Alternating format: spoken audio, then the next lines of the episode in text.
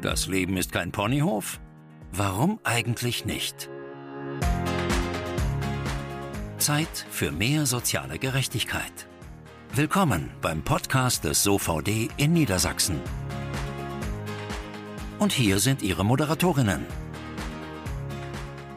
Hallo, mein Name ist Stefanie Jekel. Ich bin die Pressesprecherin des SOVD in Niedersachsen. Sage Hallo zu einer neuen Folge von Kein Ponyhof, die ich wie immer mit meiner Lieblingskollegin Katharina Lorenz mache. Hallo Katharina. Hallo Steffi. Unsere Expertin, ungeschlagen für Sozialrecht und Sozialpolitik. Das war lieb. Gott, ich übertreibe immer ganz, äh, ganz Nein, arg. du übertreibst nicht. Angemessen wollen wir sagen, ne? Okay, angemessen. Nein, aber Spaß beiseite. Du bist ja wirklich unsere Fachfrau, wenn es um Sozialrecht und die Sozialpolitik geht. Mm, Und heute ähm, sprechen wir über berufliche Hilfsmittel. Mhm. Und ähm, als wir da vorab drüber gesprochen haben, habe ich gedacht, hui, das klingt ja erstens ein bisschen kompliziert und vielleicht auch tatsächlich ein bisschen langweilig. Ich kann aber sagen, es ist überhaupt nicht langweilig. Das äh, zeigt der Fall, den du mitgebracht hast und natürlich auch das Gespräch mit unserem Gast im Anschluss. Mhm. Aber berufliche Hilfsmittel, äh, sag noch mal ganz kurz, weil äh, ganz so firm bin ich da tatsächlich irgendwie nicht. Es geht ja darum, dass das Hilfsmittel sind, die Menschen mit Behinderungen ihre Arbeit, also ihren Job erleichtern sollen. Genau, genau. Ne? Damit sie in der Lage sind, ihre Berufstätigkeit auch auszuüben. Ja, Mhm. so. Ist für Inklusion sehr wichtig. Ja, auf jeden Fall, Ne, um die ja. gleichberechtigte Teilhabe am Arbeitsleben zu gewährleisten. Genau. So, und ich denke dann natürlich erstmal so, wenn ich auch mich betrachte, auch wenn ich keine äh, Behinderung habe, an sowas wie ne, Bürostuhl oder irgendwie sowas. Sowas habe ich gelernt, ist es aber nicht, ne? Nee, dafür ist tatsächlich der Arbeitgeber mittlerweile zuständig. Ah, ja, Mhm, also genau. so Brille und äh, Bürostuhl oder irgendwie sowas. Genau, ne? diese Bildschirm äh, äh, Arbeitsbrille Ah ja, genau. Genau. Ja, ja. Hm. Äh, oder auch die orthopädischen Stühle jetzt. Dafür ist tatsächlich der Arbeitgeber im Rahmen der Arbeitssicherheit auch zuständig. ja. Genau. Okay, wenn das nicht unter die beruflichen Hilfsmittel fällt, was sind denn berufliche Hilfsmittel dann so ganz grob? Was könnte das denn so sein? Also es könnten zum Beispiel sein spezielle orthopädische Schuhe, die man für die Berufstätigkeit benötigt. ja, Oder so ein Bildschirmlesegerät. Ne, das wenn man, ja wenn man eine Sehbehinderung hat. Genau, wenn man zum Mhm. Beispiel eine Sehbehinderung hat, das könnten so typische Hilfsmittel sein. Genau. Ja. Ja. Okay, und viele wissen, also viele Menschen mit Behinderungen wissen nicht, dass da die Kosten übernommen werden können.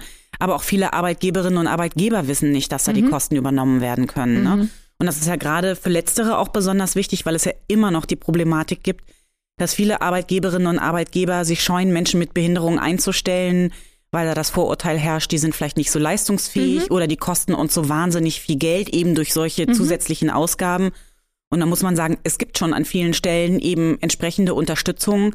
Da muss der Arbeitgeber gar nicht so tief in die Tasche greifen. Also es gibt ja vielfältige Leistungen Mhm. im Rahmen der Leistung zur Teilhabe am Arbeitsleben, die behinderte Menschen beanspruchen können. Ja. Und das sind nicht nur die technischen Hilfsmittel, sondern das können auch ähm, Mittel sein, wie zum Beispiel Kfz-Hilfe ist zum Beispiel ähm, Mhm. Ja. auch ähm, im, im Rahmen dieser Teilhabe am Arbeitsleben möglich. Auch eine Umschulung, Reha-Maßnahmen zählen dazu. Ja. Also es sind vielfältige Möglichkeiten, die tatsächlich Arbeitnehmerinnen und Arbeitnehmer, aber auch Arbeitgeberinnen und Arbeitgeber in Anspruch nehmen können. Und das ist vielfältig tatsächlich nicht ganz ausreichend bekannt.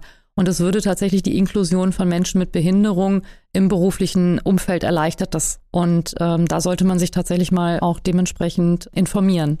Aber lass mich mal raten, wenn ich äh, unser äh, Fachgebiet so ein bisschen durchblickt habe in den vergangenen Jahren, in denen ich schon beim SOVD arbeite, es ist natürlich nicht ganz so einfach, ähm, rauszufinden, wer Ja. für was zuständig ist und wo ich welche Leistung beantragen kann. Ne? Genau, Ja. genau. Das ist Natürlich nicht, nicht, ja. Ja. Aber man kann sich zum Beispiel an die Integrationsämter halt wenden. Ja. Da hat man die Möglichkeit, sowohl als Arbeitnehmerin, Arbeitnehmer, als aber auch als Arbeitgeberin, Arbeitgeber. Ja. Und kann einfach mal abklären lassen, welche Möglichkeiten der finanziellen Unterstützung es da Mhm. halt auch gibt. Und die unterstützen dann halt auch die Eingliederung von Menschen mit Behinderungen im Arbeitsprozess. Genau. Ja. Und natürlich für Menschen mit Behinderung, die können natürlich auch mit bestimmten Sachen zur Beantragung oder so zu uns kommen. Das, Genau. machen, das übernehmen wir Das dann. übernehmen wir dann auch, wie Genau. jetzt in diesem Fall auch. Ja. Genau. Dann leg doch mal mit dem Fall, den du mitgebracht hast, los. Mhm. Es geht um Frau Albrecht, die ist 35, das weiß ich. Mhm, genau. So, genau. du hättest den Fall nicht mitgebracht, wenn es nicht eben irgendwie um äh, ne, berufliche Hilfsmittel gehen Genau. würde. Was hat sie, was braucht sie, was mhm. hat sie, vermute ich, nicht bekommen. Genau, genau sonst würde das jetzt ganz Sonst wollte ich genau. gerade sagen, sonst wäre es ein bisschen langweilig. Mhm. Ähm, schieß doch mal los. Also Frau Albrecht hat bereits seit Kindheit eine Hörminderung. Mhm. Also, benötigt eine, also eine anerkannte Behinderung. Eine anerkannte auch, ne? Behinderung, ja. benötigt also auch schon seit Kindheit Hörgeräte. Mhm. Und aktuell ist sie Technikerin in einem großen Ingenieurbüro ja. und ist dort für die Projektleitung zuständig. Okay. Mhm. Das ist genau. schon mal gut. Ne? Das ist erstmal gut, ja. genau. Und ähm, sie hatte vor sechs Jahren äh, Hörgeräte beim Rentenversicherungsträger beantragt. Also ganz, ganz kurz, macht der Rentenversicherung das, im, das also zahlt der die Leistung irgendwie? Ja, das ist ein bisschen schwierig bei schwerhörigen Menschen tatsächlich halt. Mhm. Weil das Problem natürlich ist, dass man diese Hörgeräte ja nicht nur im beruflichen Alltag nutzt, ah. sondern auch im privaten. Und der Rentenversicherungsträger zahlt nur die Sachen, die im, im beruflichen Umfeld wichtig sind. Genau. Und ähm, da argumentiert der Rentenversicherungsträger, dass da die Hörgeräte ausreichen müssen, die die Krankenkasse bezuschusst. Mhm. Und der Rentenversicherungsträger ähm, würde hier tatsächlich nur in ganz engen Ausnahmefällen Hörgeräte übernehmen. Mhm. Es gibt dann zum Beispiel so Berufe wie Klavierstimmer oder okay. Tonmeister, ja, die ja. wirklich halt im beruflichen Kontext auch darauf angewiesen mhm. sind, dass sie da sehr fein abgestimmt halt auch hören können. Ja.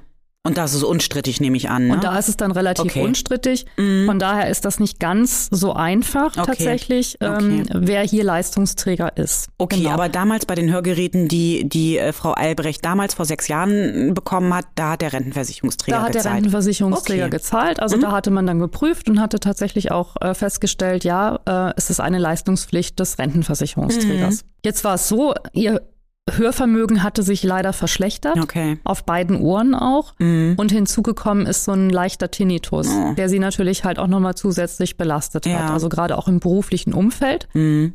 Denn äh, das Problem war, das war kein reiner Bürojob, den die Frau ähm, Albrecht ausgeübt hat, sondern sie war auch ganz, ganz häufig, weil sie die Projektleitung übernommen hatte, auf Baustellen unterwegs. Ah. Also zu 70 Prozent konnte man eigentlich ja. sagen, war sie eigentlich außerhalb des Büros tätig, war mhm. auf Baustellen unterwegs, hat dort die Projektleitung übernommen, hatte da den Kontakt halt mit dem ähm, mit äh, den Bauarbeitern, mhm. mit den Kunden aber auch ja. und hat natürlich dann im Grunde da also sehr viel, sehr, wirklich sehr viel Zeit verbracht. Mhm. Und genau. Absprachen dann halt auch tatsächlich. Genau, die ne? mussten dann auch mhm. auf den Baustellen natürlich ähm, äh, erfolgen. Das heißt, das war auch ein wechselndes äh, Umfeld einfach, was ja. das Hörverstehen oder Sprachverstehen halt auch mhm. sehr stark beeinträchtigt ja. hat. Und von daher war sie eigentlich im beruflichen Kontext sehr stark halt auf diese Hörgeräte und auf eine gute Versorgung halt angewiesen. Mhm. Und ja, und wie gesagt, es hatte sich verschlechtert ja. und deswegen hat sie gesagt, äh, brauche ich neue Hörgeräte. Mhm.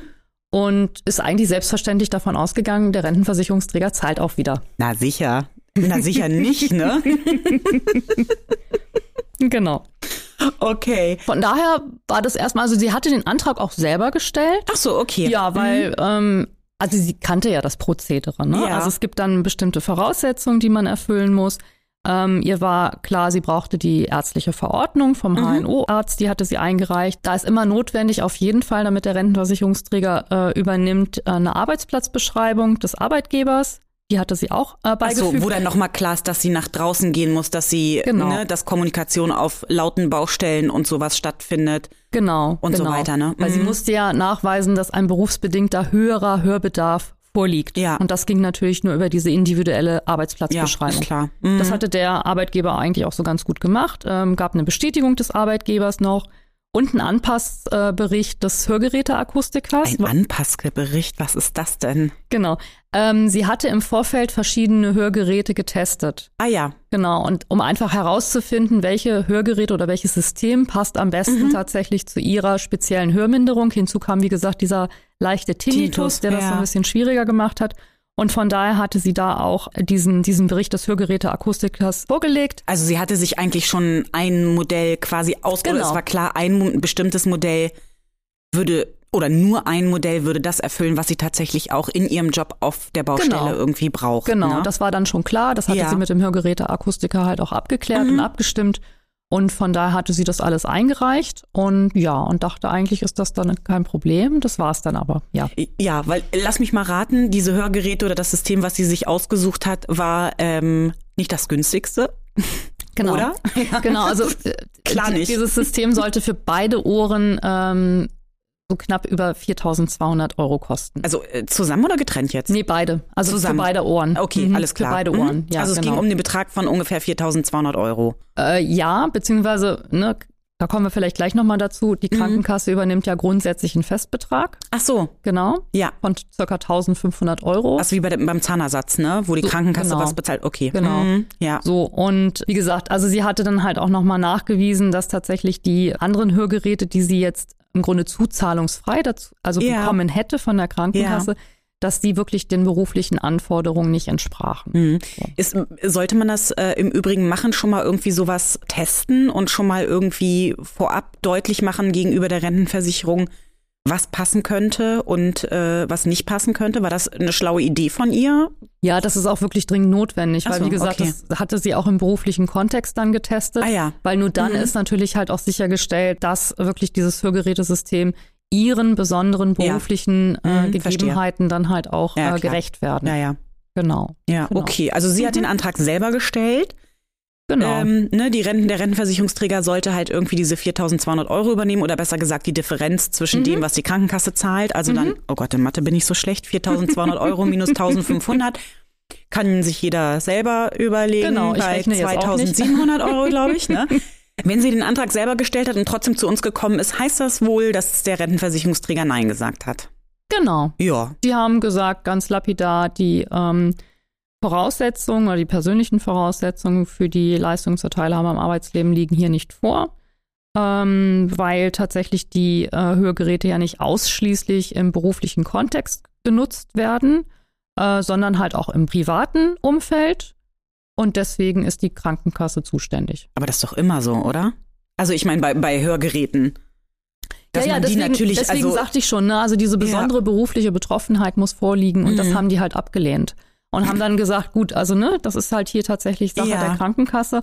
Und diese ähm, normalen Hörgeräte können ja auch im beruflichen Kontext ähm, tatsächlich genutzt werden. Und von daher ist hier die reichen ja nicht. Ne? Nee, ja, das war, das, stand, das war ja die Problematik an der ganzen Sache. Und Genau. Rentenversicherung sagt nein, genau. reicht doch. Genau, die sagten, Okay. das reicht und haben einfach den Antrag an die Krankenkasse weitergeleitet. Ach, das kann man einfach so, so machen. Die sagen dann, nö, sind wir nicht für zuständig, wir zahlen nicht, Krankenkasse kümmer die, du dich mal, obwohl klar ist, die übernehmen ja auch nicht mehr als die 1500 Euro, oder? Ja, aber die Leistungspflicht sei ja die Kranken äh, sei, sei ja der Rentenversicherungsträger als erst angegangener Leistungsträger, Ach nicht bei sich Ja. so, sondern halt tatsächlich beim anderen Leistungsträger und hat das dann einfach weitergeleitet. Dauert bestimmt gar nicht lange sowas. Nee, das geht dann relativ schnell, Ach, weil es da tatsächlich, ja? Fristen Okay. tatsächlich gibt. Ah, ja. äh, wenn der erst angegangene Leistungsträger im, im Reha-Recht meint, er wäre nicht zuständig Mhm. und leitet das an einen anderen Leistungsträger äh, weiter, dann müssen die relativ schnell Ach so. dann auch entscheiden. Habe ich ihnen diesmal Unrecht getan, ne? genau.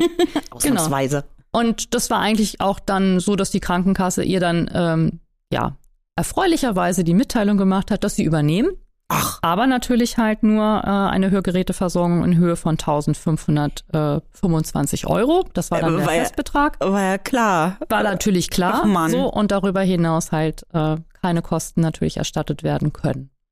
So. So. Und damit kamen sie dann zu uns, nehme ich an. Genau. Weil was macht man denn da? Also Widerspruch. Klar. Weil Rentenversicherungsträger, der eigentlich in unseren Augen zuständig war, sagt nein. Mhm. Krankenkasse sagt, hä, wir doch aber auch nicht. War doch klar, dass wir nur 1,5 irgendwie zahlen. Mhm. Nö. Genau, Und dann schieben sie sich das gegenseitig hin und her und keiner will zahlen. Und genau, dann, genau. Dann, okay. Gut, dann haben wir also Widerspruch Bei, eingelegt. bei der Krankenkasse bei dann? der Krankenkasse okay. ein, weil der Bescheid Ja. kam von der Krankenkasse. Okay. Hm? Genau, und da haben wir Widerspruch eingelegt und äh, haben dann der Krankenkasse im Widerspruchsverfahren halt äh, mitgeteilt, dass hier die Leistungspflicht unserer Ansicht nach tatsächlich beim Rentenversicherungsträger liegt. Aber, und das ist jetzt das Problem gewesen, als zweitangegangener Leistungsträger muss die Krankenkasse nach den für die Rentenversicherung geltenden Vorschriften entscheiden. Weil hier nämlich geprüft werden muss, ob über diesen Festbetrag hinaus wegen der besonderen beruflichen Betroffenheit nicht tatsächlich eine höhere wertige, eine höherwertige Versorgung erfüllt ist. Und wenn die Krankenversicherung das nicht äh, kann, weil das natürlich Vorschriften des Rentenversicherungsträgers Mhm. sind, dann müssen die im Rahmen der Amtshilfe den Rentenversicherungsträger mit hinzuziehen. Entschuldige, aber das ist Deutschland, ne? Ja. Also, okay, ich, ich versuche das jetzt nochmal. Also, ich, ich weiß, du hast mir, glaube ich, in, im Zusammenhang mit irgendeinem anderen Fall, da war das auch schon mal so völlig absurd, mit diesem Weiterreichen Mhm. und äh, ne, also die Rentenversicherung sagt, nö, wir sind nicht zuständig, ist uns zu teuer, Krankenkasse, kümmer du dich mal. Mhm. So, Ja, nee, das haben sie, also so kann man es jetzt nicht sagen. Die haben halt nicht gesagt, es ist uns zu teuer, sondern sie haben gesagt, wir sind nicht der so. zuständige Leistungsträger. Genau, okay. Weil Mhm. Hier tatsächlich Leistungen zur Teilhabe am Arbeitsleben nur dann übernommen werden können, wenn eine besondere berufliche Okay. Betroffenheit vorliegt. Die haben sie nicht gesehen, deswegen Genau. haben sie an die Krankenkasse geschoben, waren natürlich ganz froh, dass die Krankenkasse sich jetzt kümmern muss. genau. So, weil es offensichtlich auch so ist, wenn ich dich richtig verstanden habe, dass wir alles weitere tatsächlich dann mit der Krankenkasse regeln müssen. Also selbst wenn wir finden, doch, es gibt einen beruflichen Kontext und die Rentenversicherung ist zuständig, regeln wir das alles über die Krankenkasse, Mhm. weil das an die weitergegeben wurde. Genau. Das ist doch völlig absurd. Wer soll denn da noch durchblicken? Wir. Ja, aber da habe ich das Gefühl, wir sind auch die Einzigen, die da durchblicken. Also, weil das erschließt sich mir tatsächlich nicht. Ne? Ja, also, was ich noch genau. verstanden hätte, wäre gewesen, wenn die Krankenkasse das zurückgegeben hätte an die Rentenversicherung. Also dieses Ping-Pong-Spiel ist natürlich auch total Mhm. Deswegen Quatsch. dürfen die dann auch nicht, ne? Als Ja. zweitangegangener Leistungsträger muss sie dann halt auch entscheiden. Ja, aber dann, dann sagen die, ja, aber uns, wir haben ja gar nicht die Kompetenz in dem Bereich zu, zu entscheiden. Dann müssen sie sich die Amtshilfe von der Rentenversicherung holen. Genau. Und dann wundert man sich so ein bisschen, warum so ein Widerspruch irgendwie Monate dauert, ne? Genau. Also, Genau, genau. okay. Wie lange hat der ungefähr gedauert äh, bei, bei Frau Albrecht? Der Widerspruch Mhm. ähm, insgesamt knappe sechs Monate. Das ging sogar. Oh ja, wollte ich gerade sagen, ne? Da haben Genau. sie sich ja doch mal irgendwie ein bisschen, ein bisschen Mühe gegeben, ne? Naja, weil die dann ja auch abgelehnt haben. Du meinst, wenn sie, wenn es anders gewesen wäre, hätten sie noch länger gebraucht? Weiß ich nicht, ja Nee. genau. Also auf jeden Fall haben sie tatsächlich auch im Widerspruchsverfahren halt abgelehnt. Wieder mit der gleichen Begründung. Ja, also wir haben tatsächlich auch nochmal ähm, klargestellt, dass natürlich halt die Krankenkasse ähm, für, ähm, also normalerweise natürlich für die Gehör Gehörgeräteversorgung halt äh, zuständig Mhm. ist. Aber hier ist halt der Rentenversicherungsträger zusätzlich in der Pflicht, weil es sich, wie gesagt, halt um diese, also ausschließlich um berufliche oder arbeitsplatzspezifische Gebrauchsvorteile ja handelt bei der höherwertigen Versorgung. Naja, Die hätte sie ja im normalen privaten Bereich ja gar nicht gebraucht. genau. Ne, so. Und wir haben dann äh, auch im Widerspruchsverfahren nochmal ganz genau erläutert, warum das so wahnsinnig wichtig ist. Mhm. Weil man muss sich vorstellen, auf diesen Baustellen, da hast, hat man einfach wechselnde Geräuschkulissen. Ja. Da ist einfach wahnsinnig viel Lärm und ähm, es gibt viele äh, störende Umgebungsgeräusche. Und ähm, das Problem ist, dass dadurch im Grunde das Verstehen, das Sprachverstehen natürlich Mhm. dann wirklich sehr stark beeinträchtigt sein Ja. kann. Hinzu kam, dass sie auch noch diesen leichten Tinnitus hatte. Mhm. Und der wurde durch diese bessere Hörver äh, Hörgeräteversorgung dann auch nochmal zusätzlich gedämpft, Ja. sodass sie einfach wirklich ja fast zu 100 Prozent halt gut hören konnte, auch ein gutes Sprachverständnis hatte. Und das war einfach auch wahnsinnig wichtig, auch aus Sicherheitsgründen. Ja, na klar, ich überlege mir das gerade mal so bei einer Bauabnahme oder so. Genau. Ne? Sie, sie kann nur die Hälfte akustisch verstehen. Genau, genau. Also das war ein großes Problem. Also auch gerade mit in Kundengesprächen oder Ja. in, in, in Gesprächen mit den, mit den Bauarbeitern war das ja wahnsinnig wichtig. Und sie war Projektleiterin von Naja. wirklich großen Bauvorhaben. Und das hätte hier gegebenenfalls tatsächlich zu, äh, also nicht nur zu finanziellen Auswirkungen, sondern tatsächlich auch möglicherweise dazu führen können, dass die Sicherheit von, von Menschen auf dem, Genau. auf dem Spiel Ja. gestanden hätte. Und das war scheinbar halt den Leistungsträgern jetzt in diesem Moment halt nicht so ganz bewusst. Und Aber abgelehnt haben sie trotzdem. Abgelehnt haben sie trotzdem, ähm, auch trotz der wirklich sehr guten Arbeitsplatzbeschreibung ja, des Arbeitgebers, Ja. was ja auch schon im Antragsverfahren vorlag. Und von daher war das hier tatsächlich also nicht verständlich, Mhm. nicht ganz verständlich. Ähm, ja, uns blieb da nichts anderes übrig, als in die Klage zu gehen. so. Mhm. Gegen die Krankenkasse nehme ich an, weil die Genau. m, ist ja unser Genau. Ansprechpartner. Genau, ne? der Rentenversicherungsträger wurde dann im Grunde im Klageverfahren hinzugezogen, weil Mhm. das war natürlich halt wichtig, weil es ja hier im Grunde eigentlich auch um die Leistungspflicht des Rentenversicherungsträgers natürlich halt dann ging.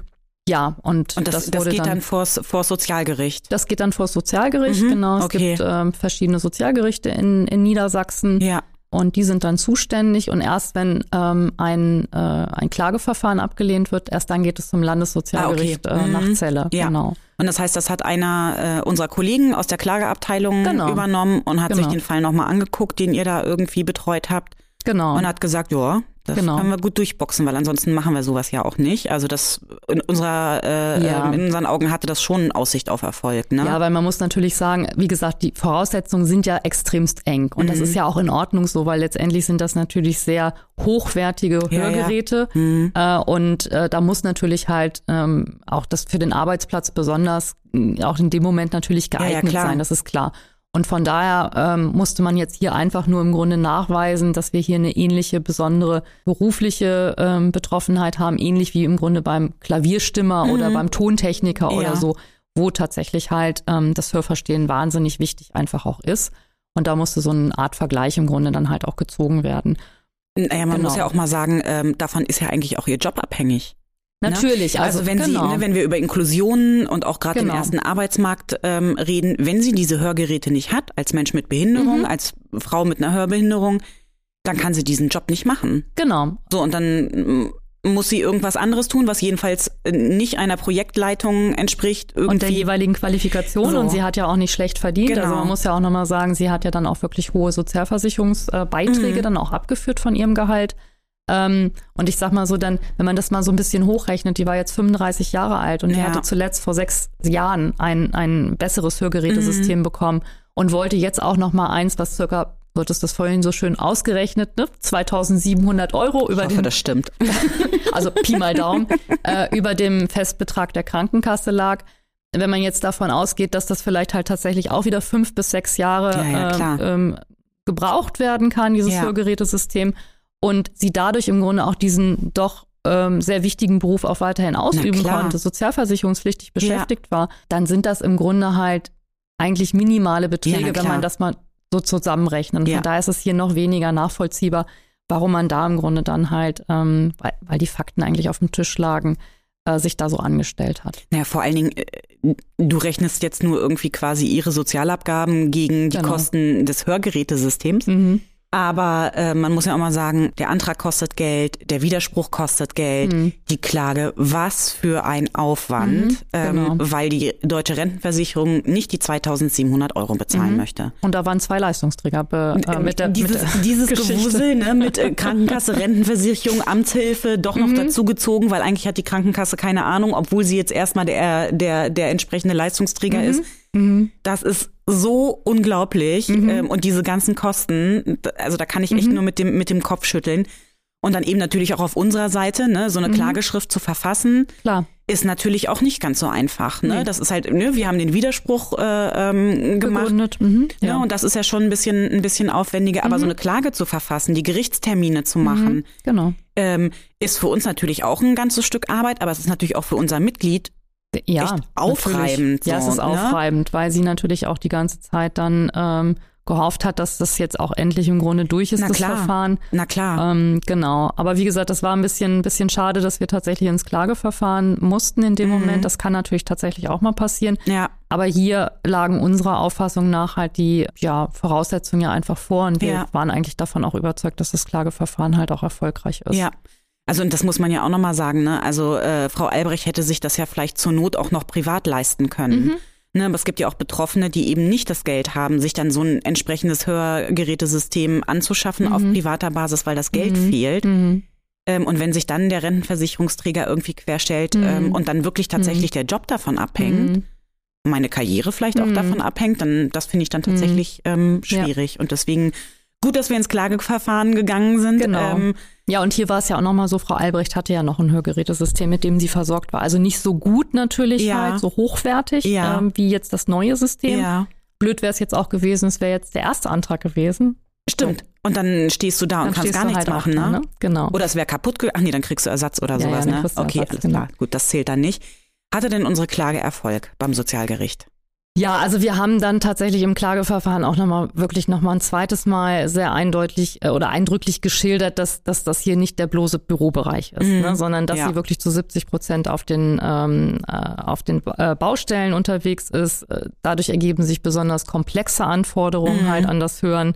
Sie kann auch nicht irgendwie manuell immer ständig halt die Hörgeräte irgendwie anpassen auf die jeweilige Geräuschkulisse, Ja. weil, wie gesagt, die sind da halt einfach auch sehr zackig unterwegs auf den Baustellen. Na klar. Ähm, wir haben dann auch nochmal ähm, dem Leistungsträger dann mitgeteilt, es wäre vielleicht doch mal ganz gut, ähm, mal mit Frau Albrecht dann halt auch mal so eine Baustelle zu besuchen, um Ja, sich klar, dann mal mal so so eine selber halt, Vorortbesichtigung, genau, ne? Mhm. äh, sich das auch mal anzuschauen, wie das im Grunde bei diesen Großbaustellen aussieht. Das war ja, Ja. jetzt nicht hier so ein einfacher Hausbau irgendwie, Mhm. ähm, äh, klein, pra praktisch quadratisch gut, sondern das waren halt wirklich Großbaustellen. Ja. Und das war scheinbar hier dem Leistungsträger auch nicht so ganz klar. Ja, also von daher haben wir das im Kla in der Klagebegründung auch nochmal äh, sehr eindrücklich dann auch zu Protokoll gegeben. Mhm. Letztendlich dann alles in allem war dann auch das Klageverfahren dann tatsächlich halt erfolgreich. Yay, Yay. sehr gut. Ja. Wie lang hat das gedauert? Das hört, also wenn du das alles so erzählst, ne, ähm, also wir haben jetzt schon ein paar Minuten gesprochen, das hört sich nach einer Ewigkeit an. Wie lange hat das gedauert mit dem Klageverfahren? Ja, ein Dreivierteljahr nochmal. Also fast zwei Jahre. Ja, weil das Ja, Problem super. ist, dass die Klageverfahren natürlich halt einfach sehr aufwendig dann halt auch sind Mhm. und ähm, klar, also die Sozialgerichte natürlich auch überlastet sind und Ja. das geht einfach nicht so, so zackig. Ja. Und äh, von daher ist einfach da natürlich der Verfahrensaufwand sehr viel größer als im Widerspruchsverfahren und das hätte halt einfach alles nicht sein müssen. Mhm. Ja. Ja. Vor allen Dingen, wenn man an, an anderer Stelle irgendwie so ne, die Inklusion und die gleichberechtigte Teilhabe von Menschen mit Behinderungen propagiert Das ist besonders und ihn, ne, ärgerlich. ihn dann eben an solchen äh, Punkten so Steine in den Weg legt, vor allen Dingen, wenn man weiß, dass Menschen mit Behinderung es auf dem ersten Arbeitsmarkt per se sehr viel schwerer haben als Menschen ohne Behinderung. Genau, das zeigen ja auch die Statistiken Genau. immer wieder, wie schwierig das eigentlich ist. Ja.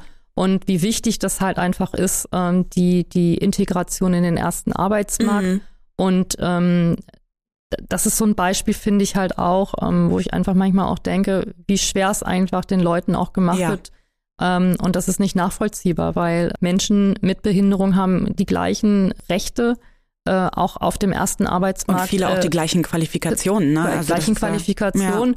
Und ich sag mal so mit ein bisschen guten Willen von Seiten auch der Arbeitgeber und der Leistungsträger ähm, ist es im Grunde halt auch kein Problem, äh, Menschen mit äh, vielfältigen auch Behinderungen oder auch komplexeren Behinderungen Mhm. dann zu integrieren. Man muss es nur wollen. Ja. Und daran fehlt es, glaube ich, manchmal ein bisschen.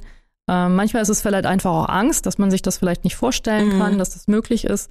Aber das muss dringend überwunden werden, weil ähm, diese Ausgrenzung, diese Exklusion äh, ist da auch unserer Auffassung nach überhaupt nicht mehr zeitgemäß. Das Ja. geht gar nicht. Das stimmt. Und genau zu dem Thema sprechen Ja. wir nachher ja auch mit unserem Gast. Da bin ich schon, schon sehr gespannt. Äh, zum Thema Inklusion, Arbeitsmarkt, wie kann sowas gut gelingen, ähm, auch Mhm. Genau. in der Praxis möglicherweise. Bevor wir das machen, kommen wir aber zu der heutigen Zahl. Zahl des Schreckens oder der Hoffnung. Das ist unsere Zahl zum heutigen Thema. Liebe Katharina, das ist eine Zahl des Schreckens und immer bringe ich nur schlimme Zahlen mit. Es tut mir leid, aber es ist schon, schon wieder, glaube ich, also Schrecken, doch, es ist eine Zahl des, äh, des Schreckens und es ist die ähm, 37. Das ist Prozent. Nein, das ist quasi nichts, was du erraten könntest, wenn ich ehrlich sein Ah, okay. soll.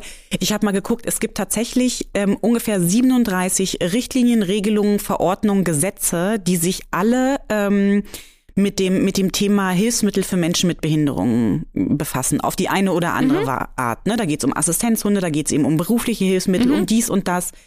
Also 37 Stück, wo immer irgendwas äh, in dem Bereich geregelt ist. Ja. Und da frage ich mich einfach, also ich meine, super, dass ihr das alles so in der Beratung im Kopf habt. Ich frage mich nur, also 37 Stück allen Ernstes. Und da reden wir nicht über einen Paragraphen, sondern zum Teil wirklich echt ausufernde Ausführungen. Wer soll da noch durchblicken irgendwie, ne? Also äh, von Sehr daher, komplex, ja. auf alle Fälle, auf alle Fälle, also jedenfalls die Betroffenen nicht. Und Ja. ehrlich gesagt, ich wundere mich an manchen Stellen nicht, dass auch Arbeitgeberinnen und Arbeitgeber da nicht durchblicken. Mhm. Aber ähm, ja, das äh, besprechen wir jetzt tatsächlich mit unserem heutigen Gast. Wir freuen uns, dass sie den Weg zu uns gefunden hat. Heute bei uns zu Gast. Diagnose arbeitsfähig. Und zwar Sarina Wassermann und Liliane Triebel. Hallo, schönen guten Tag, ihr beiden. Hallo. Hallöchen. Herzlich willkommen bei uns auf dem Ponyhof. Sehr, sehr schön, dass ihr da seid. Wir freuen uns sehr. Das tun wir. Ähm, wir kennen uns ja schon so ein bisschen, weil, da verrate ich ja nicht zu viel, ihr habt im Juni unseren Inklusionspreis ähm, Niedersachsen gewonnen, weil ihr euch mit eurer tollen Initiative beworben habt. Und da haben wir uns gedacht, wenn es um Inklusion und Arbeitsmarkt geht, laden wir euch doch mal ein, damit ihr mal ein bisschen über die Initiative und euer Projekt erzählen könnt. Vor allen Dingen, wollten wir mal mit euch sprechen. Erstmal natürlich darüber, was ihr eigentlich so macht. Und wir finden es aber auch wahnsinnig spannend. Ähm, ihr seid ja noch sehr, sehr jung, also jedenfalls für Katharina und meine Verhältnisse. Das stimmt. ne? Ihr seid, ihr seid gerade äh, oder vor, vor kurzem mit dem Studium fertig geworden. Und das ist für uns natürlich ganz spannend, weil ich glaube, dass es viele Betroffene mit den Problemen gibt, die ihr versucht irgendwie zu lösen. Und ich glaube, wenn man äh, eure Initiative vorstellt, kann das ganz, ganz vielen Menschen helfen. Deswegen schön, dass ihr da seid nochmal. Wir freuen uns auch total. Ja, danke, dass wir da sein dürfen. Ja, gerne. Nur noch kurz zur Info. Ähm, ihr seid per Zoom äh, zugeschaltet. Wir treffen uns diesmal nicht live im, im, im Studio, ne? nur das, mhm. äh, das nochmal nebenbei. Ähm, ich habe ja schon so ganz kurz angedeutet, äh, in welche Richtung euer Projekt geht. Aber erzählt doch nochmal ganz kurz, was macht eure Initiative eigentlich so ganz genau? Ja, wir sind die Initiative Diagnose arbeitsfähig und wir setzen uns dafür ein, dass ähm, Studierende, die eine psychische Erkrankung haben und ihr Studium mit einer psychischen Erkrankung beenden und mit solch einer gesundheitlichen Beeinträchtigung dann in den Beruf einsteigen, dass diese möglichst gleiche berufliche Chancen bekommen. Denn Liliane und ich haben aus eigener Betroffenheit festgestellt, dass es einfach beim Übergang vom Studium in Beruf noch kaum passende Hilfsmaßnahmen, Unterstützungsangebote mhm. gibt und dass Betroffene von einer immensen sozialen Ungleichheit betroffen sein können. Das war eigentlich so unser Hauptanliegen. Wir haben dann aber auch festgestellt, okay, eigentlich tun wir nicht nur was für die betroffenen Seite, sondern auch für die arbeitgebende Seite. Denn das ist ja ein akademisches Fachkräftepotenzial, das sind talentierte Berufseinsteigende und von denen können natürlich auch die Arbeitgebenden profitieren, wenn mhm. die Unterstützung bekommen, wie die ihre Recruiting-Maßnahmen auch auf Studienabsolvierende mit einer psychischen Erkrankung ausrichten. Wäre jetzt eigentlich auch meine Frage gewesen, ne? warum habt ihr eigentlich die Diagnose arbeitsfähig gegründet? Aber du bist da ja eben schon, schon drauf eingegangen. Ähm, was war denn aber so der, der Anstoß halt für euch selber? Also äh, vielleicht kannst du das nochmal ganz kurz äh, erläutern. Genau. Ähm, die Geschichte ist eigentlich ganz, äh, ganz äh, süß, würde ich sagen. Ich habe eines äh, abends an einem Samstag ähm, äh, die Tageszeitung oder eine der Tageszeitungen in Hildesheim gelesen, wo Sarina einen kleinen Artikel wie so einen Aufruf hatte, wo es eben darum ging, ähm, zu schauen, wie, äh, wie problematisch dieser Berufseinstieg für AkademikerInnen mit psychischer Erkrankung ist. Mhm. Und ich habe mich da total wiedererkannt und da war dann Marinas E-Mail-Adresse. Ich habe ihr sofort geschrieben und äh, es hat nicht lange gedauert. Dann sind wir hier in Hildesheim ein paar Mal um Hohensen zusammen spazieren gegangen, haben gemerkt, okay, das passt wie A auf Eimer. und, ähm, und wir haben uns ähm, unterhalten und konnten so toll, obwohl wir verschiedene ähm, äh, ja, Krankheits- oder Symptome haben, ähm, so gut einander verstehen. Und wir haben gemerkt, wie wie toll das helfen kann, wenn man Personen, Peers hat, mhm. die in einer ähnlichen Situation waren, dass man sich nicht wie so ein, ja, so eine ein, einsame Person auf, auf dem Feld so befindet. Und so kam das dann zustande, dass äh, wir aus dem Ganzen etwas Größeres haben wachsen lassen. Das stimmt, ihr macht das ja auch nicht nur zu zweit, ne, sondern ihr habt ja auch noch äh, Support und, und Kolleginnen und Kollegen, die euch da ähm, unterstützen bei all dem, was ihr tut, ne? Genau, ähm, und wir hoffen auch, dass es in Zukunft noch ein bisschen größer wird. Ähm, wir sind gerade dabei, auch die Gemeinnützigkeit zu beantragen mhm, mhm. und alles, ich sag mal so richtig offiziell zu machen, ein eingetragener Verein mit Gemeinnützigkeit zu sein und dann hoffentlich auch noch mehr ehrenamtliche Unterstützende zu bekommen. Also wir drücken die Daumen und tun alles dafür, um euch äh, noch ein bisschen bekannter zu machen. Also ne, wir werden eure eure Social Media Kanäle und natürlich auch eure Internetseite und so in den äh, Show Notes verlinken und so.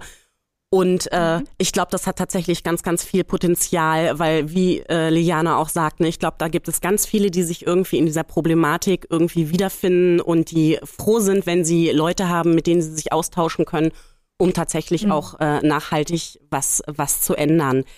Ähm, ähm, ganz kurz, ja. geht es dann grundsätzlich bei euch nur um den Austausch, also Gleichgesinnte im Grunde, die sich gegenseitig unterstützen oder ähm, habt ihr auch Beratungsangebote? Wie muss ich mir das vorstellen, wenn ich mich jetzt an euch wende? Wir fahren da gerade so ein bisschen zweigleisig, sage ich mal. Also unsere ursprüngliche Idee war erst, okay, wir möchten kein Beratungsangebot schaffen, weil es schon Beratungsangebote Mhm. gibt. Und unser großes Anliegen war, dass wir vor allem die arbeitgebende Seite dazu bewegen, Barrieren abzubauen, Mhm. Mhm. weil es uns selber oft auch wütend gemacht hat, dass wir das Gefühl hatten, okay, wir als Betroffene, wir müssen selber irgendwie an uns herumbasteln, Mhm. genug Therapie machen, Entspannungsverfahren, Yoga, was weiß ich, um irgendwie auf dem Arbeitsmarkt zu funktionieren. Mhm. Wir haben jetzt aber festgestellt, okay, es gibt aber anscheinend doch viele Betroffene, die, die wirklich eine Beratung wünschen. Es ist notwendig. Mhm. Also obwohl wir das gar nicht so nach außen kommuniziert haben, dass wir ein Beratungsangebot haben, bekommen wir immer wieder E-Mails und merken, dass gerade die Betroffenen es auch schön finden, mit uns zu sprechen, weil wir ja den gleichen Werdegang haben, Ja. weil wir ähnliche Erfahrungen gemacht haben. Von daher haben wir das jetzt schon eingerichtet, dass wir ähm, auch so ein eins zu eins Peer-Austausch machen. Also Mhm. es kann sich äh, Betroffene immer gerne an uns wenden und wir tauschen uns aus. Wir sind aber auch dabei, das ein bisschen größer aufzubauen in einem Peer-Support-Netzwerk. Das wollen wir auf einer digitalen Plattform machen, damit auch Betroffene untereinander in größeren Gruppen sich austauschen können und Mhm. Kraft geben können. Ähm, aber wir verfolgen auch immer noch den Plan, dass wir die arbeitgebende Seite nicht aus den Augen verlieren Mhm. und dass sozusagen Betroffene und Arbeitgebende aufeinander zukommen und gemeinsam an einem inklusiven Berufseinstieg wirken. Ich Ja, finde und dazu zählen natürlich auch die, die Leistungsträgerschaften, ne? also Mhm. Krankenkassen, Rentenversicherung Mhm. etc., die da auch einen großen Einfluss haben können, äh, Unterstützungsmöglichkeiten Mhm. zu bieten oder auch die Agentur für Arbeit. Also wenn wir äh, besonders da schauen, unsere, ich sage jetzt mal, unsere Klientel ähm, ist ja eigentlich aufgrund auch des Studiums Mhm. äh, eigentlich dazu fähig, sich selbst zu helfen. Also Mhm. da ist eine gewisse, ein gewisser Standard quasi, den man vielleicht auch erwarten könnte. Das ist aber nicht immer der Fall. Mhm. Also besonders bei psychischen Erkrankungen ist es so, dass Menschen sich nicht trauen, aus dem Haus zu gehen, sich Mhm. überhaupt Hilfe Ja. zu holen, ähm, der Leidensdruck vielleicht persönlich gar nicht so hoch eingeschätzt wird, obwohl er sehr, sehr hoch ist, weil auch anderen geht's ja genauso schlimm, äh, schlecht oder noch schlechter als mir. Ähm, und wenn wir dann sehen, dass, dass ähm, Absolvierende ähm, zum Beispiel danach in die Berufsberatung gehen und die äh, beim, bei der Agentur für Arbeit oder im Jobcenter auch überfordert sind damit, Mhm. ähm, wo stecken wir denn die Person rein, weil sie eigentlich überqualifiziert ist für die Maßnahmen, in die wir sie stecken könnten, Mhm. so ähm, haben wir da ein strukturelles Problem, wo Mhm. eigentlich erstmal niemand was Ja. für kann. Und ähm, das sind unsichtbare Felder, die wir versuchen auch durch unsere Öffentlichkeitsarbeit und durch die ges vielen Gespräche, die wir führen, ähm, äh, ja, sichtbar zu machen, um das anzugehen. Mhm. Mhm. Okay. Ja, wir sehen das ja auch immer wieder bei uns in der Beratung irgendwie, Mhm. ne? Dass, dass ähm, also unsere Mitglieder kommen ja auch zu uns, ähm, weil sie zum Großteil überfordert sind mit dem, was da irgendwie Mhm. ähm, auf sie wartet. Und das ja nicht, weil sie das nicht irgendwie von der Intelligenz her nicht schaffen würden Genau. oder so, sondern es ist einfach zum Teil so viel, ähm, so viel Druck von Ja. den Behörden zum Teil auch. Und ich glaube einfach, wenn man ähm, eine psychische Erkrankung hat und da an bestimmten Punkten einfach äh, sich äh, schwer tut mit, mit bestimmten Dingen, wird das natürlich alles noch, noch äh, viel schlimmer. Ja. Und ich muss auch sagen, ähm, ich glaube, da spreche ich auch aus unserer Erfahrung, Arbeitgebende sind natürlich ein Stück weit auch der Schlüssel Mhm. dazu, ne? Also weil das ist ähm, tatsächlich, also es wird gerade überall der Fachkräftemangel hoch und runter gespielt. Aber gerade Menschen mit Behinderungen, ne, sei es äh, Mhm. körperliche Behinderungen oder eben ne, eine psychische Erkrankung Mhm. ähm, zum Beispiel, da hat man immer so das Gefühl, wer nicht der Norm entspricht und äh, ne, in diese Schablone passt, der hat es halt einfach ähm, schwer. Und deswegen Mhm. finde ich das super, dass ihr mit eurer Initiative versucht, das aufzubrechen und beide Seiten so Mhm. ein bisschen aufeinander zuzubewegen. Mich würde jetzt noch mal interessieren, also ihr habt ja schon gesagt, ihr seid beide auch ähm, Betroffene. Aus eurer persönlichen Erfahrung vielleicht auch heraus oder auch aus der äh, Erfahrung heraus, was ihr so in euren Peergesprächen hört und sowas. Wo liegen denn die meisten Probleme für Menschen mit einer psychischen Erkrankung auf dem Arbeitsmarkt? Das ist auf jeden Fall ganz individuell, je nachdem, welche Erkrankung man hat. Aber ich würde auch sagen, je nachdem, wann die Erkrankung und die Beeinträchtigung auch auftritt, ob das schon im Studium beziehungsweise allgemein in der Ausbildung ist oder ob es auf einem Arbeitsplatz, den man schon hat, auftritt. Mhm. Bei mir war es beispielsweise so, dass ich bereits im Studium erkrankt bin und auch im Studium, ich sag mal so, meinen ersten richtig gesundheitlichen Zusammenbruch hatte, wo ja. wirklich gar nichts mehr ging. Ähm, ich konnte dann im Studium auch Urlaubssemester nehmen, bin mehrmals mhm. in die Klinik gegangen. Ich hatte Phasen, da habe ich teilweise im Semester nur zwei Kurse die Woche mhm. besucht. Also ich habe alles so ziemlich runtergefahren und habe deswegen auch sehr, sehr lange studiert. Ja, ich habe elf Jahre studiert und wenn man dann vor Arbeitgebenden sitzt im Bewerbungsgespräch und das nicht anders rechtfertigen kann als mit einer gesundheitlichen Beeinträchtigung, mhm. dann kommt man leider als Bewerberin nicht so attraktiv rüber. Und ich habe vom Versorgungsamt auch keinen Schwerbehindertenstatus bekommen. Mhm. Ich habe keine Gleichstellung bekommen. Das heißt, der oder die Arbeitgebende hätte sozusagen ein Mensch mit Behinderung eingestellt, ohne die, die Ausgleiche dafür ja. zu bekommen. Und das war für mich eine unheimliche Schwierigkeit. Auch die Frage, welchen Job kann ich überhaupt machen? Wofür reicht meine Belastbarkeit? Mir mhm. war von vornherein klar, 40 Stunden, das schaffe ich nicht, das möchte ich nicht. Deshalb habe ich gedacht, ich steige mit 20 Stunden ein in Teilzeit und habe aber auch da festgestellt, es gibt kaum Stellenangebote. Viele 20-Stunden-Stellen sind heutzutage Werkstudierendenstellen. Mhm.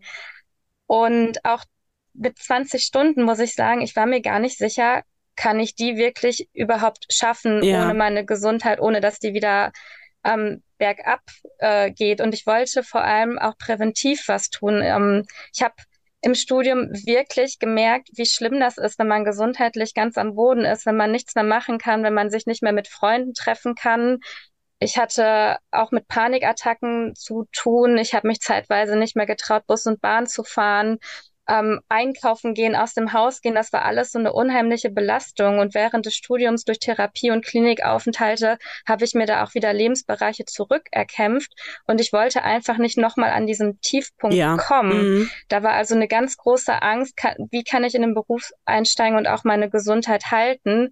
Und da habe ich festgestellt, da werden für mich einfach kaum Stellen an, Stellenangebote ähm, gestellt. Also für mich war Remote-Arbeit zumindest teilweise, teil, teilweise Homeoffice-Anzeit, äh, teilweise Homeoffice-Zeiten ganz wichtig.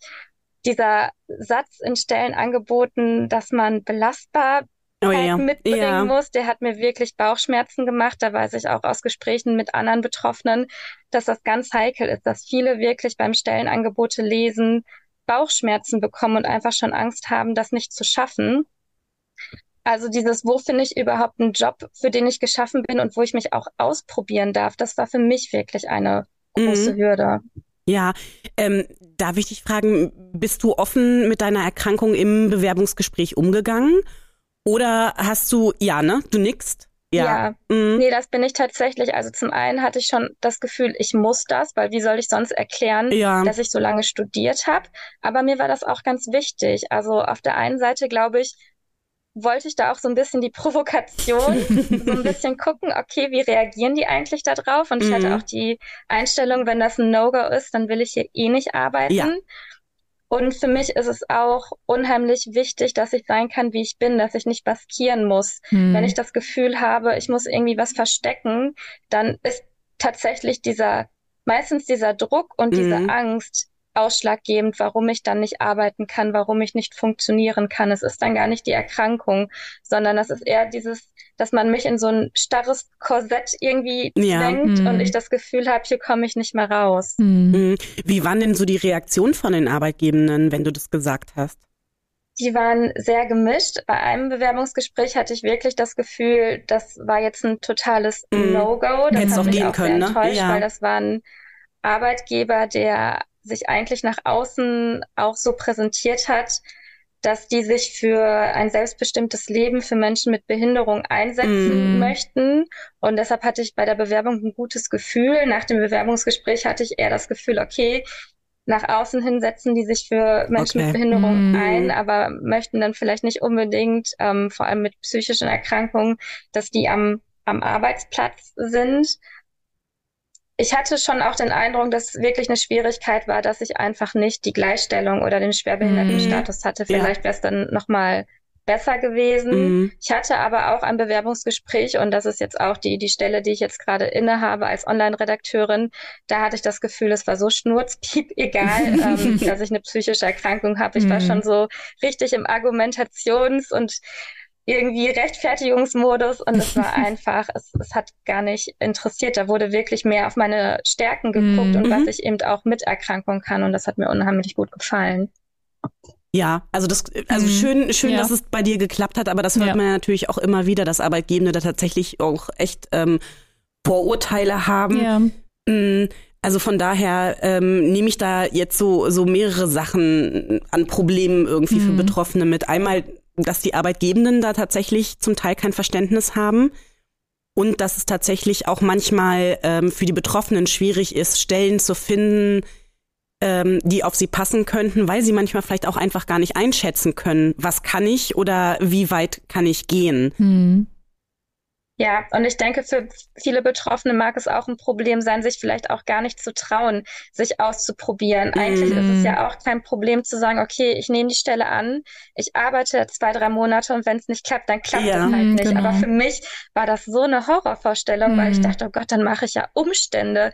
Die hätten ja wen anders oh nein, einstellen ja. können und dann mm. müssen die ja mhm. wieder ein neues Recruiting, Bewerbungsverfahren machen. Ich glaube, da muss man sich irgendwie stärken und mm. sagen, scheißegal, jetzt geht es hier um mm. mich und ich will meine Berufserfahrung sammeln. Dann, wenn es nicht klappt, dann ist das halt so. Naja, vor allen Dingen muss man sich, glaube ich, auch denken, ich meine, das ist natürlich leichter gesagt als getan. Es kann auch, an, auch aus anderen Gründen in der Probezeit nicht klappen. Ja. Ne, es kann auch sein, dass dir der, der dein Arbeitsplatz dann doch nicht gefällt. Ähm, ne, es kann sein, dass äh, ne, es auf einmal nicht mehr gut läuft und die Leute entlassen müssen oder mhm. irgendwie sowas. Ne? Also ähm, es muss ja nicht nur sein, dass du irgendwie eine psychische Erkrankung mhm. hast und dann Umstände gemacht mhm. hast oder so, aber das kann ich gut nachvollziehen. Ich glaube, ich hätte mir sowas auch gedacht. Also ja, Liliane, wie war das denn bei dir? War das ähnlich? Also mein Berufseinstieg war anders. Ähm, ich habe quasi meine Masterarbeit abgegeben und bin direkt in den Beruf eingestiegen. Mhm. Ich hatte eine 40-Stunden-Woche in einer mhm. Agentur, also ein sehr aufregendes, äh, schnelllebiges, vielfältiges Arbeitsfeld, mhm. was mir unglaublich mhm. viel Spaß gemacht hat, aber auch unglaublich viel Energie gekostet hat. Ähm, ich muss dazu sagen, ich bin seit, naja, seit meinem 16. Lebensjahr mit äh, Depressionen diagnostiziert mhm. Mhm. und da, ich denke, ich habe das aber auch schon länger. Das heißt, es war nichts Neues für mich ähm, als ich in den Beruf eingestiegen. Ich habe mein Studium auch eigentlich relativ relativ gut hinbekommen. Die Flexibilität im Studium, die hat einiges dazu getan, dass es mir gut ging, mhm. soweit. Ähm, hab aber gemerkt, sobald es in dieses Karriereorientierte ging, dieses, okay, du bist als Akademikerin irgendwie Leistungsträgerin, mhm. du musst was leisten, du musst was schaffen, sonst hat sich das alles nicht gelohnt zu studieren und so. Ähm, mhm das hat mich sehr unter Druck gesetzt. Da habe ich mich von unter Druck setzen lassen eher. Mhm. Und ähm, ich bin dann eingestiegen, ähm, habe gemerkt, dass meine Symptomatik immer schlimmer geworden ist und nach ungefähr drei Monaten oder so musste ich dann auch in eine Klinik, weil es überhaupt nicht mehr ging. Also mhm. es ist wirklich kompletter Shutdown. Mhm. Ähm, ich hatte damals zum Glück einen sehr netten Arbeitgeber, der sehr sozial eingestellt war. Ich konnte dann auch offen reden. Ich so, ich muss deswegen in die Klinik, ich, es geht mhm. nicht, ich habe im Moment starke Probleme. Ich habe das da aber noch nicht so für mich im Kopf gehabt, dass das auch daran lag, dass sowieso diese aufregende Zeit beim Berufseinstieg schon sehr nervenaufreibend ist. das ist ja ein, ein, Schritt in einen oder ein, ein, ein Punkt zu einem neuen Lebensschritt, mhm. so Lebensweg, ähm, der, der, der unglaublich viel Neuheiten mit sich bringt. Mhm. Und ähm, damals war ich noch nicht so weit zu verstehen, dass es daran lag, dass dieser Job einfach, also diese Umstände nicht mhm. zu mir mhm. gepasst haben, mhm. dass es nicht zu mir passt, dass ich ähm, 40 oder 50 Stunden arbeiten kann, auch wenn ich ähm, wenn ich sämtliche Freiheiten in meiner Arbeitsgestaltung ähm, habe, mhm. sage ich mal, sondern es darum, also was heißt nicht in der Arbeitsgestaltung, sondern mh, hm, ich muss da sein. Mhm. Ja. Ich muss funktionieren. Ich wollte gerade sagen, muss funktionieren, ne? Ja. Ich muss unter Leute. Mhm. Ich, ähm, ich habe kein Homeoffice gehabt. Ähm, also ich musste damals noch nach, von Hildesheim nach Hannover pendeln. Mhm. Ähm, ich muss Kundenkontakt mhm. haben. Ähm, und wenn das nicht ist, dann kann ich nicht arbeiten. Mhm. Und ähm, jetzt so retrospektiv sehe ich das und weiß, okay, das wäre nie wieder was für mich, weil, mhm. also ich kann die Arbeit sehr gut, aber halt nicht in dem Rahmen. Mhm. Ähm, und habe dann, nachdem ich äh, in der Klinik war und ähm, ein ne betriebliches Eingliederungsmanagement beziehungsweise stufenweise wieder Eingliederung hatte, mhm. ähm, habe ich dann gemerkt, okay, nee, das ist es nicht und habe dann meinen Vertrag auslaufen mhm. lassen, meinen befristeten. Und dann hat Corona angefangen. Oh ja. nicht, nicht einfacher gemacht, mhm. dann einen Job zu finden, der passt. Mhm. und ähm, ja, ich habe dann ein bisschen, in, also ich habe in Teilzeit an, an der Kasse gearbeitet, ähm, habe gemerkt, dass das überhaupt nicht mhm. so, also das, das hört sich so doof an, aber äh, ich, ich als Akademikerin habe es nicht geschafft, diesen Job vernünftig hinzukriegen. Ich bin mm. wieder krank geworden, ja, also langzeitkrank, ja. weil es, weil besonders an, im Kassenumfeld oder halt in, in, Supermärkten, man ist immer wieder auf so einem Präsentierteller, es mm. sind unglaublich, unglaublich viele Sinneseindrücke, mm. ähm, man, man kann, man muss sich verstellen, ähm, man muss funktionieren. So. Mhm. Und du musst schnell sein die ganze Zeit, ne? Ja. Mhm. Du musst schnell sein die ganze Zeit, ne? das ist auch eine ja, Form genau. von Druck, ne? Man, besonders unter Corona-Voraussetzungen, wo alle sowieso total gestresst und mm. drauf waren, kriegt man dann natürlich auch alles ab. Also, aber das ist auch nochmal ein anderes Thema. Aber es war schon wirklich so, ich habe total an mir selbst gezweifelt. Ich so, hey, kann ich jetzt noch nicht mal einen Job an der Kasse mehr? Mm. So, bis ich dann gemerkt, okay, nee, es liegt, liegt an meiner, es liegt einfach an meiner psychischen Erkrankung. Mm. Ich kann nicht funktionieren in so einem Umfeld mm. und ich möchte es auch nicht mehr. Aber das ist ein Weg gewesen, den der hat Jahre gedauert, um zu verstehen, okay, ich muss mir halt oder ich möchte mir Jobs suchen, wo ich nicht immer wieder krank, also noch kranker mhm, werde. Ja. Ich hoffe, das kam jetzt richtig rüber. Mhm. Ja, ja, alles, also alles gut. Aber ich glaube, das ist ja auch äh, an, an, an der Stelle äh, könnt ihr ja auch als äh, ähm, Diagnose arbeitsfähig mhm. irgendwie einen guten Beitrag leisten. Ne, dass vielleicht Betroffene irgendwie diesen langen Weg, den ihr zum Teil gegangen seid, dass der vielleicht bei Betroffenen irgendwie ein bisschen kürzer ist, weil ihr da einfach eben schon Erfahrungen habt mhm. und sagen könnt, was ihr euch vielleicht gewünscht hättet, was ihr gebraucht hättet und worauf Betroffene vielleicht auch eher achten können. Mhm. Ja, genau. Auf jeden Fall.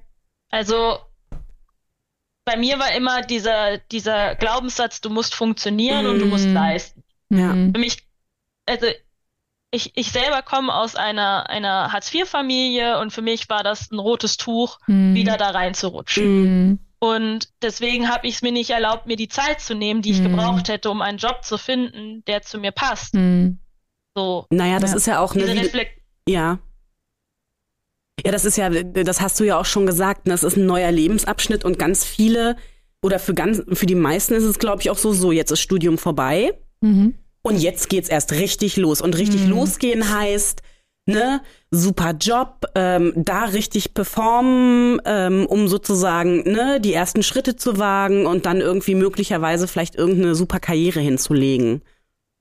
Ne? Das ist, ja. das ist halt, glaube ich, für viele so im Hinterkopf. Mhm. Ja, und was auch interessant ist, ähm, es gibt ja auch, also besonders bei, bei psychischen Erkrankungen, wo man wirklich auch nicht mehr rauskommen kann mhm. ähm, oder, oder ähm, man dann im Studium Praktika machen muss und dann schon mhm. sieht, okay, ich krieg das im Praktikum schon nicht so gut mhm. hin. Ja. So, und das merken wir auch in den Gesprächen mit den Studierenden, die wir jetzt äh, in unseren Workshops zum Beispiel haben, mhm.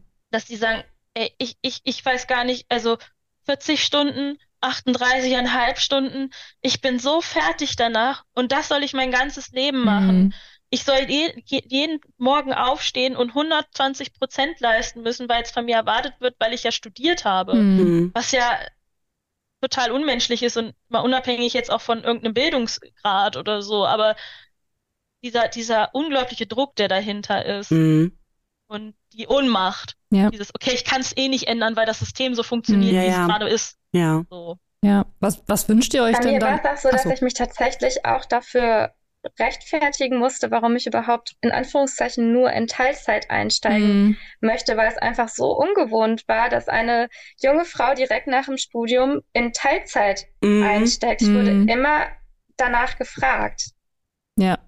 Also wünscht ihr euch tatsächlich auch mehr Flexibilität seitens der Arbeitgebenden? Also ist, ist das im Grunde auch so eine Forderung halt, weil es ist ja keine Einbahnstraße, ne? Irgendwie ist es ja auch so, ähm, was ihr gerade so an, an, an Systemkritik auch ähm, tatsächlich ähm, ja äh, geäußert habt. Wichtig wäre ja im Grunde auch, dass tatsächlich Arbeitgeberinnen und Arbeitgeber sich halt auf diese Rahmenbedingungen halt auch irgendwie einlassen. Ist das, äh, was ist da so eure Forderung halt an, an die Arbeitgebenden?